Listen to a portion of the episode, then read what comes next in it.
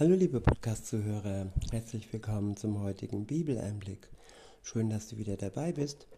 Heute habe ich ein Kapitel aus dem ersten Johannesbrief.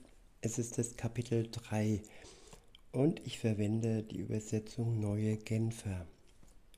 Ab Vers 1 heißt es, Seht doch, wie groß die Liebe ist, die uns der Vater erwiesen hat. Kinder Gottes dürfen wir uns nennen und wir sind es tatsächlich. Ich wiederhole.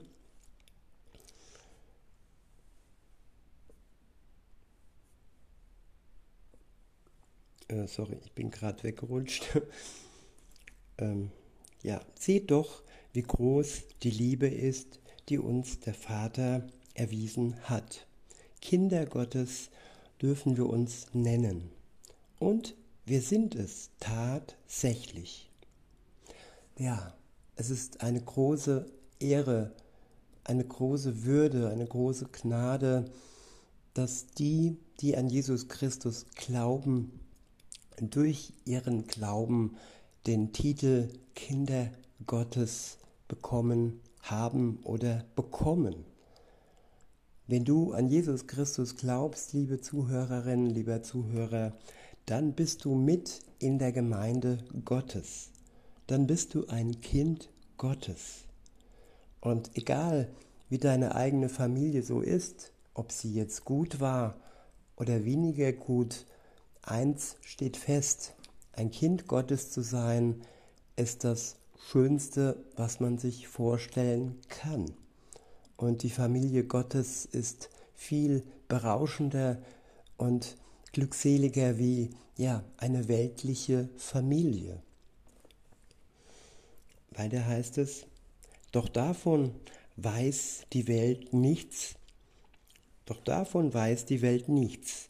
Sie kennt uns nicht, weil sie ihn nicht erkannt hat. Ja, wer Jesus Christus nicht erkennt, der weiß nichts von dieser Glückseligkeit, die ihm entgeht. Insofern ist es wichtig, zuallererst Jesus Christus zu erkennen sein Wort zu lesen, es aufzunehmen, ihm zu vertrauen und ihm Glauben zu schenken. Weiter heißt es, ja, liebe Freunde, wir sind Gottes Kinder. Wir sind es hier und heute. Und das ist erst der Anfang. Was darin alles eingeschlossen ist, ist uns vorläufig noch nicht enthüllt. Ich wiederhole. Ja, liebe Freunde, wir sind Gottes Kinder. Wir sind es hier und heute. Und das ist erst der Anfang. Was darin alles eingeschlossen ist, ist uns vorläufig noch nicht enthüllt. Ja, es ist wie vor Weihnachten.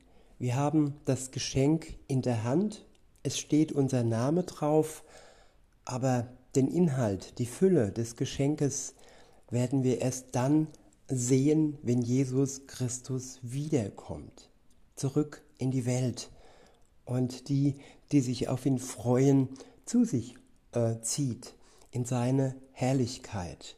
Und dann werden wir die ganze Fülle dieses Geschenkes dass wir jetzt schon, wenn wir an ihn glauben, in Händen halten. Und der Name, der darauf steht, der weist darauf hin. Und der Name, der auf unserer Stirn steht, unsichtbar für andere, die nicht an Jesus glauben, aber sichtbar für jeden, der sich darauf einlässt, ja, der lautet Kind Gottes. Weiter heißt es, doch eins wissen wir, wenn Jesus in seiner Herrlichkeit erscheint, werden wir ihm gleich sein. Denn dann werden wir ihn so sehen, wie er wirklich ist. Wer diese Hoffnung hat, eine Hoffnung, die ganz auf Jesus ausgerichtet ist, hält sich von jeder Sünde fern, um so rein zu sein wie er. Ja, Sünde trennt von Gott. Und wer die Hoffnung hat auf Jesus, der ja hält sich von der Sünde fern, um für den Tag rein zu sein, wo er zurückkommt in die Welt. In Vers 4 heißt es, wer sündigt, lehnt sich damit gegen Gottes Ordnung auf. Sünde ist ihrem Wesen nach Auflehnung gegen Gott. Ja, die Werbung, die Filme, Anarchie, Auflehnung, das wird als der große Hype gepriesen. Auflehnung, auch wenn es nicht wortwörtlich so ausgedrückt wird. Ja, es gibt Gruppen, die nennen sich äh, ja, mit A wie Antifa und äh, lehnen sich auf und sind äh, ja rebellisch und es wird immer mehr und mehr in. Aber wer sich gegen Gott auflehnt, der ja schmeißt sein Leben hin und der stellt die Sünde zwischen sich und Gott. Weiter heißt es, und ihr wisst, dass Jesus in dieser Welt erschienen ist, um die Sünden der Menschen wegzunehmen. Und dass er selbst ohne jede Sünde ist. Wer mit ihm verbunden ist und in ihm bleibt, sündigt nicht. Wer sündigt, hat nichts von Gott begriffen und kennt ihn nicht. Es geht hier um das bewusste Sündigen, um die bewusste Auflehnung. Es geht hier nicht um das Fallen eines Christen, der hinfällt, sich kurzweilig verführen lässt, aber dann wieder aufsteht mit der Hilfe Gottes, der für ihn, für seine Schuld, für seine Verfehlungen gestorben ist. Insofern müssen wir uns keine Angst machen, wenn wir ja das Leben mit Jesus beginnen und ähm, ja hinfallen und der Sünde verfallen. Dann ist es wichtig, wieder aufzustehen und bereuen und einzusehen, dass wir ja gefehlt haben, dass wir einen Fehler gemacht haben, dass wir gesündigt haben vor Gott und er ist gnädig und er wird uns vergeben. Es geht hier, wie gesagt, wirklich nur um das bewusste Festhalten der Sünde. In Vers 7 heißt es, liebe Kinder, lasst euch von niemand Irre führen. Ja, viele wollen uns in die Irre führen. Viele ja, verführen uns mit vielen Dingen. Der eine sagt hier, du bist gesund, wenn du dich, wenn du dir diese Substanz in die Venen jagst. Und der andere sagt, äh, ja, du bist gut, wenn du dieser Partei angehörst und du bist schlecht, wenn du dieser angehörst. Vieles führt uns in die Irre und vieles ist wirklich ja weit weg von der Wahrheit. Insofern müssen wir als Kinder aufpassen, dass wir uns nicht von dieser Welt in die Irre führen lassen und wegführen lassen von Gott. Weiter heißt es, nur wer das Rechte tut, ist gerecht. Gerecht wie Jesus, der in allem Gottes Willen erfüllt hat. Ja, Jesus macht uns durch seinen Tod am Kreuz gerecht. Wir stehen dann als Gerechte da, frei und gewaschen von der Schuld durch sein Blut. Und dann können wir ja unseren Weg als Christ beginnen und können ja Jesus als Vorbild nehmen, der ja der Sünde aus dem Weg gegangen ist. Er ist das wahre Vorbild, der keinen Fehler gemacht hat und der sündlos blieb bis am Kreuz, weil er eben auch Sohn Gottes war und die engste Verbindung zum Vater hatte wie sonst niemand. Und er kam ja von ihm, er kam nicht aus der Welt und er wurde ja auch nicht weltlich gezeugt. Also er wurde nicht vom Samen ähm, Josefs gezeugt, sondern Maria war nur ja der Leib, der ihn in die Welt gebracht hat. Er war die Frucht des Geistes. Der Geist Gottes hat dieses Wunder bewirkt. Und das ist ja einmalig. Insofern ist er zwar ja fleischlich geworden, aber er wurde vom Geist Gottes gezeugt. Und wir hatten ja eine Mutter, einen Vater. Und wir sind mit der Welt verbandelt. Und insofern kann Jesus uns als Vorbild dienen, dass wir nicht 100% wie er ja sündlos bleiben, aber mehr und mehr durch seinen Geist umgewandelt werden, so dass wir dann am Ende, wenn er wiederkommt, ihm ganz gleich werden oder sagen wir mal noch gleicher. In Vers 8 heißt es, wer sündigt, stammt von dem, der von allem Anfang an gesündigt hat, dem Teufel. Doch gerade deshalb ist der Sohn Gottes erschienen. Er ist gekommen, um das, was der Teufel tut, zu zerstören. Wer aus Gott geboren ist, sündigt nicht, denn in ihm ist und bleibt die erneuernde Kraft Gottes. Ich wiederhole Vers 9. Wer aus Gott geboren ist, sündigt nicht. Ja, wir werden zweimal geboren, wenn wir das möchten. Das erste Mal werden wir geboren von unserer Mutter. Das ist die erste Geburt. Und die, die neue Geburt, das neue Leben, das uns Gott durch den Glauben schenkt, das wird ebenfalls durch den Geist Gottes vollzogen, durch die Taufe. Wir werden untergetaucht, das ist das Siegel über uns und durch das Auftauchen, ja, wird der alte Mensch hinter uns gelassen und das Neue, das auftaucht, das ist der Mensch, der vom Geist her neu geschaffen wurde. Es ist eine geistige Geburt, so wie Jesus auch durch den Geist geboren wurde. Weiter heißt es, Gott ist sein Vater geworden wie könnte er dann noch sündigen? Daran zeigt sich, ob jemand ein Kind Gottes oder ein Kind des Teufels ist. Wer nicht das tut, was in Gottes Augen recht ist, stammt nicht von Gott. Und genauso wenig stammt der von Gott, der seinen Bruder und seine Schwester nicht liebt. Der nächste Abschnitt ist überschrieben mit Liebe, das Kennzeichen eines Christen. Ab Vers 11 heißt es, denn darum geht es ja bei der Botschaft, die ihr von Anfang an gehört habt. Wir sollen einander lieben.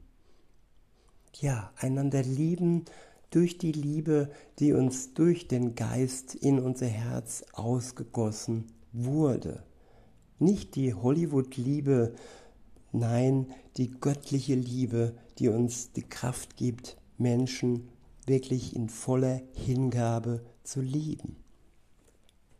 In Vers 12 heißt es, wir dürfen es nicht wie Kain machen, der von dem Bösen stammte, dem Teufel, und seinen eigenen Bruder ermordete. Und warum hat er ihn ermordet? Weil er sah, dass sein Bruder tat, was recht war, während selbst Böses, während er selbst Böses tat. Seid daher nicht überrascht, liebe Geschwister, wenn die Welt euch hasst. Denn die Welt ist dem Tod verfallen. Wir aber haben den Schritt vom Tod ins Leben getan. Wir wissen es, weil wir unsere Geschwister lieben. Wer nicht liebt, bleibt in der Gewalt des Todes. Jeder, der seinen Bruder oder seine Schwester hasst, ist ein Mörder. Und ihr wisst, dass kein Mörder ewiges Leben hat. Das Leben, das Gott uns schenkt, ist nicht in ihm. Ja, der Hass ist der Anfang vom Mord. Wer andere hasst, der mordet sie schon mit dem Herzen.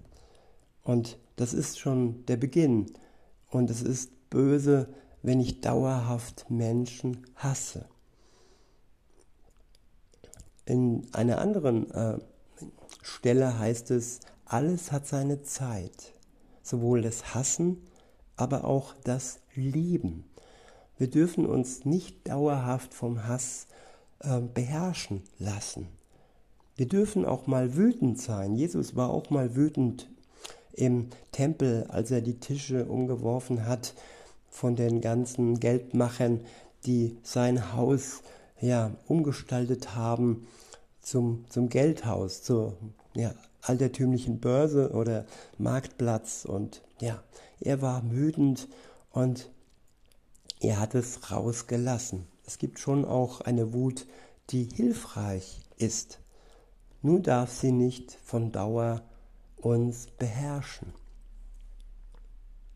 Weiter heißt es, was Liebe ist, haben wir an dem erkannt, was Jesus getan hat. Er hat sein Leben für uns hergegeben. Daher müssen auch wir bereit sein, unser Leben für unsere Geschwister herzugeben.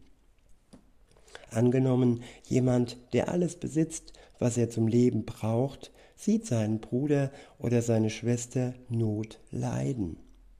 Wenn er sich ihnen nun verschließt und kein Erbarmen mit ihnen hat, wie kann da Gottes Liebe in ihm bleiben? Meine Kinder, unsere Liebe darf sich nicht in Worten und schönen Reden erschöpfen. Sie muss sich durch unsere, durch unser Tun als recht und wahr erweisen. Ja, schöne Worte, Nettigkeiten, sie sind bedeutungslos, wenn ihnen das Tun äh, nicht folgt. Der nächste Abschnitt ist überschrieben mit Wer anderen Liebe erweist, erfährt Gottes Erbarmen. In Vers 19 heißt es, wenn, wenn das der Fall ist, wissen wir, dass wir auf der Seite der Wahrheit stehen. Zudem können wir damit unser Herz vor Gott zur Ruhe bringen. Denn wann immer unser Gewissen uns anklagt, dürfen wir wissen, Gott in seiner Größe ist barmherziger als unser eigenes Herz und ihm ist nichts verborgen. Ja, das habe ich vorhin gemeint. Wenn unser Herz uns anklagt, wenn unser Gewissen uns anklagt, dann dürfen wir uns der Barmherzigkeit Gottes gewiss sein. Wenn wir das, ähm, was zur Anklage führt und das, was dazu führt, dass unser Gewissen sich meldet, anerkennen, bereuen und es offen mit Gott besprechen. Und dann vergibt er uns gerne aus seiner Barmherzigkeit heraus. Und weil er so barmherzig mit uns ist, dürfen und können wir es auch mit allen anderen Menschen, mit unseren Mitmenschen um uns herum tun. Weiter heißt es, er, der uns durch und durch kennt, sieht nicht nur unsere Verfehlungen. Wenn unser Gewissen uns also nicht länger verurteilt, dann, liebe Freunde, können wir uns voll Zuversicht an Gott wenden und werden alles bekommen, was wir von ihm erbitten. Denn wir befolgen seine Gebote und tun das, was ihm gefällt. Gottes Gebot ist, wir sollen an Jesus Christus als den Sohn Gottes glauben. Ja, und das ist wichtig, als den Sohn Gottes, nicht als nur Propheten, so wie die Moslems äh, ihn in Gänsefüßchen verehren, nein, sondern als Sohn Gottes. Er ist der Schlüssel zum Paradies. Nur wer sein Wort nicht verfälscht und das, was er getan hat, nicht leugnet, der wird hineinkommen ins Reich Gottes. Ich wiederhole Vers 23 und fahre fort. Gottes Gebot ist, wir sollen an Jesus Christus als den Sohn Gottes glauben und wir sollen einander lieben, wie Jesus es uns befohlen hat. Wer Gottes Gebot befolgt, lebt in Gott und Gott lebt in ihm. Und dass Gott in uns lebt, erkennen wir daran, dass er uns seinen Geist gegeben hat. Ja, wir haben alles, was zum Leben nötig ist, liebe Zuhörer. In diesem Sinne wünsche ich euch noch einen schönen Tag und sage bis denne.